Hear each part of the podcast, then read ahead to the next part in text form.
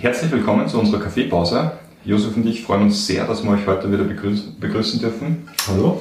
Kurz vor dem Wochenende, denke, ich hoffe zumindest, dass ihr eine angenehme Woche hattet, wollen wir heute etwas Positives mit euch besprechen, mal zur Abwechslung. Und so wollen wir heute über das Thema Best in Class bzw. Positivkriterien sprechen und da äh, haben wir einiges mitgebracht, zumindest an Gedanken. Ja. Das letzte Mal war ja das große Thema Negativkriterien, also sprich, was schließen wir aus? Mhm. Das ist die eine Seite der Medaille. Auf der anderen Seite ist es natürlich auch interessant, wenn wir jetzt gerade in der Lage sind, äh, finanzielle Mittel steuern zu können, dass wir ein Gutes fördern. Mhm, mhm. Was könnte in diesem Bereich äh, förderwürdig sein oder wie, wie kann man das sich grob vorstellen? Genau, wir haben ja die letzten Folgen, also wo wir über ESG bzw. auch die einzelnen Punkte im Detail angesprochen haben, schon angekündigt, dass wir das im Rahmen von Positivkriterien dann auch äh, anwendbar und greifbar machen wollen, beziehungsweise wir es in der Praxis dort einsetzen. Äh, und äh, es ist ein, eine sehr einfache Möglichkeit. Äh, einfach heißt dabei nicht, dass es ohne Aufwand geht, aber es ist eine sehr einfache Möglichkeit, Unternehmen anhand der Faktoren E, S und G miteinander zu vergleichen. Da gibt es aus der Praxis gesprochen mehrere hunderte Indikatoren für die einzelnen Bereiche E, S und G. Und da werden einfach Scores definiert, die werden aggregiert dann kommt eine Zahl am Ende des Tages raus und ich habe einen sehr guten Überblick, wie gut verhält sich ein Unternehmen im Vergleich zu, anderen, äh, zu einem anderen.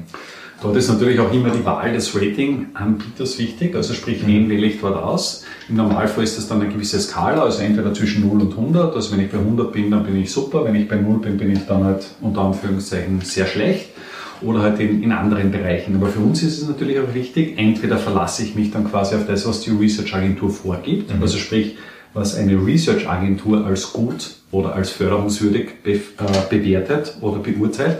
Oder ich fokussiere mich auf das, was ich selbst als förderungswürdig beurteile mhm. und wähle dahingehend meine Kriterien aus. Absolut, ja. Äh, positiv Best in Class, das Wort Best in Class beschreibt es eigentlich schon. Das heißt, ich habe eine Grundgesamtheit, also eine Anzahl von Unternehmen und ich definiere dann, und das kann ich eigentlich beliebig machen. Der Ansatz, so wie, ich, wie, wie wir es da versuchen zu beschreiben, der ist eigentlich in der Ausgestaltung frei wählbar. Es gibt natürlich in der Praxis dann gängigere Methoden, wie es angewandt werden kann, aber prinzipiell kann ich selbst entscheiden. Zum Beispiel, ich möchte nur die bessere Hälfte der Unternehmen investieren, dass ich das quasi relativ zueinander beschreibe. Ich kann aber auch sagen, auf einer Skala von 0 bis 100 nur Unternehmen, die von 50 Punkten aufwärts gewichtet sind. Das können auch sehr wenige dann sein am Ende des Tages. Damit viel ausschließen. Genau. Das ist auch oft ein, ein Kriterium für diverse Gütesiegel sei es in Österreich oder in Deutschland, dass ich einen Großteil des Universums de facto ausschließe. Und zwar nicht mit Form von Ausschlusskriterien, sondern auch in Form eines Best-in-Class-Ansatzes. Genau. Das heißt, dass ich dann zumindest 50% plus ausschließe. Ausschließen muss. Sogar. Ausschließen muss, genau. Und mhm. teilweise geht es ja in die Region Richtung 20, 30 Prozent, was am Ende des Tages überbleibt. Mhm. Aber ist das nicht irgendwie, ich meine, zumindest einer der Hauptkritikpunkte, ich weiß nicht, wie du dazu stehst, ist es nicht irgendwie, ja, eine Augenauswischerei, dass ich jetzt unter Anführungszeichen den Besten eines bösen Universums nehme, weil es nur der Best in Class ist. Ja, natürlich, also das ist ein Vorwurf, den man machen kann und deswegen treten in der Praxis aber Positiv- und Negativkriterien oft im Duett auf. Das heißt, erst schließe ich einmal aus, was definitiv nicht dabei sein soll. No-Go. Was absolut No-Go ist. Und darüber hinaus wird dann geschaut, und von dem, was übrig bleibt, möchte ich aber auch nur die Besten investieren. Und äh, ja, ich denke, dass das in Summe ein sehr legitimer Zugang ist, ein sehr wichtiger Zugang auch, weil nämlich ähm, das einer der Hauptkritikpunkte an den Ausschlusskriterien ist, wenn ein Unternehmen wirklich ein Geschäftsmodell hat, das ausschließlich in einem der Ausschlusskriterien ähm, definiert ist, dann hat der Unternehmen relativ wenig ähm, Anreiz, sich zu verändern.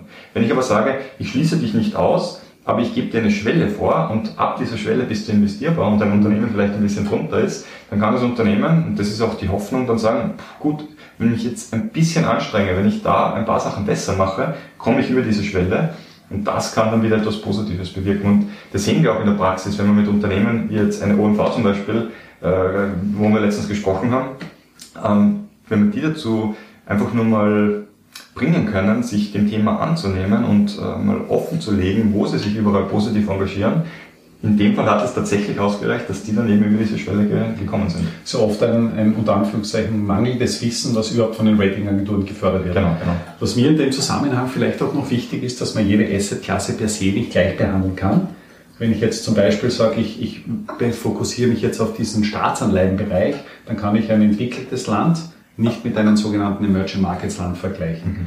Dort habe ich dort immer das Thema, was halt in, in vielen Kriterienkatalogen drinnen ist, ist dieser Corruption Perception Index, also die gefühlte Korruption.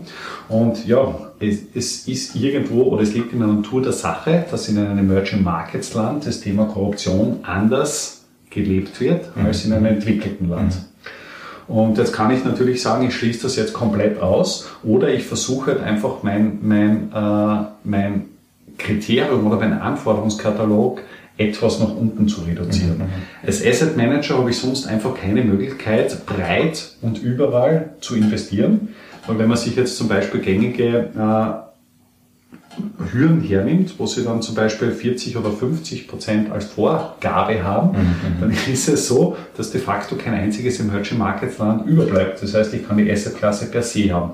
Und mir ist es aber wichtig, dass ich sage, ich habe auf der einen Seite diese, dieses Elfenbeinturm-Denken. Das heißt, wir sind jetzt in Europa zum Beispiel relativ nachhaltig oder sehr nachhaltig orientiert. Das hängt auch irgendwo mit dem Entwicklungsgrad einer, einer Volkswirtschaft zusammen. Auf der anderen Seite kann ich vielleicht wesentlich mehr Schwungmasse erzeugen, wenn ich in die Breite gehe. Mhm. Und dafür aber vom Niveau her etwas nach unten gehen muss in dem Fall. Absolut, ja. Also das Thema Positivkriterien ist auch ein sehr, sehr viel diskutiertes und ähm, wir versuchen natürlich da auch immer die Balance zu finden, wie der Josef schon gesagt hat, dass vor allem der ökonomische Faktor bei Investments einfach äh, eine große Rolle spielt. Aber am Ende des Tages bin ich davon überzeugt, dass man jetzt nicht nur über die negativ, sondern auch über die, über die guten Dinge sprechen sollte. Das sind Positivkriterien eine sehr, sehr gute Möglichkeit dazu. Und ähm, insofern, und ich denke, dass das auch die Zukunft sein wird, dass wir Absolut.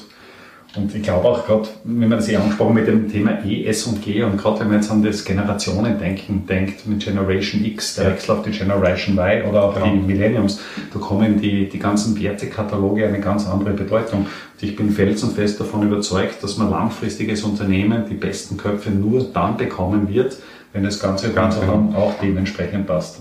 Das ist immer ein wichtiger Punkt. Und der zweite Punkt, der mir immer auch äh, wirklich wichtig ist, ist, äh, wir leben in einer sehr komplexen Welt und wenn ich jetzt, wenn ich jetzt gefragt, oder wenn ich, wenn ich ein Kind frage, wenn ich ein Kind frage, was möchtest du nicht? Ich möchte Frieden, also ich möchte keinen Krieg, ich möchte keine Ungerechtigkeit, kann man sehr leicht, sehr schnell einmal definieren, was man alles nicht möchte, über Negativkriterien. Aber im Endeffekt ist es in der Praxis so, dass wir äh, gewisse kritische Infrastruktur haben, dass wir Energie benötigen. Und wie produziere ich diese Energie? Wenn ich jetzt sauber es nicht schaffe, den Energiebedarf abzudecken, dann brauche ich halt auch etwas schmutzige Energie. Und ähm, da verlauft sich die Diskussion oft äh, ein bisschen, weil, weil, weil sie an der Realität vorbeigeht. Und deswegen denke ich, dass eben Positivkriterien da auch ein, eine Hilfe sein können. Weil ich sage, wenn schon nicht saubere Energie oder braune Energie, wie es auch genannt wird, dann zumindest von Unternehmen, die in anderen Bereichen gut sind, die sich ihrer Mitarbeiter annehmen, die die Menschenrechte achten etc. Also das, das Beste, das, der Schlimme sozusagen, best of the worst, ähm, ist sicher ein Zugang, den wir einfach in unserer Welt, die einfach nicht vollkommen ist, äh, brauchen können. Es muss da nicht zwingend das Kohlekraftwerk sein. muss nicht das Kohlekraftwerk sein, muss vielleicht auch nicht das Atom, die Atomenergie sein, aber wenn wir gerade über das Thema Energie sprechen, da scheint, zumindest in Expertenkreisen, Erdgas so eine Brückentechnologie zu sein. Ja. Und äh, das sind ein paar so Dinge, über die man, über die man dann sprechen kann. Ähm, die Welt ist nicht so einfach, aber Definitiv das bietet zumindest, äh, ich wiederhole mich da, das bietet Raum für Diskussion und das ist das, was uns auf jeden Fall Freude macht. Absolut. In diesem Sinne, hast du noch was dazu zu sagen? Wir sind eigentlich mit dem Thema durch. Freuen uns sehr, dass wir ja, eure Aufmerksamkeit hatten. Wünschen euch ein schönes Wochenende und freuen uns schon auf das nächste Thema mit euch. Freitag 39 zu unserer Kaffeepause. Alles Gute. Bis dann. Tschüss. Ciao.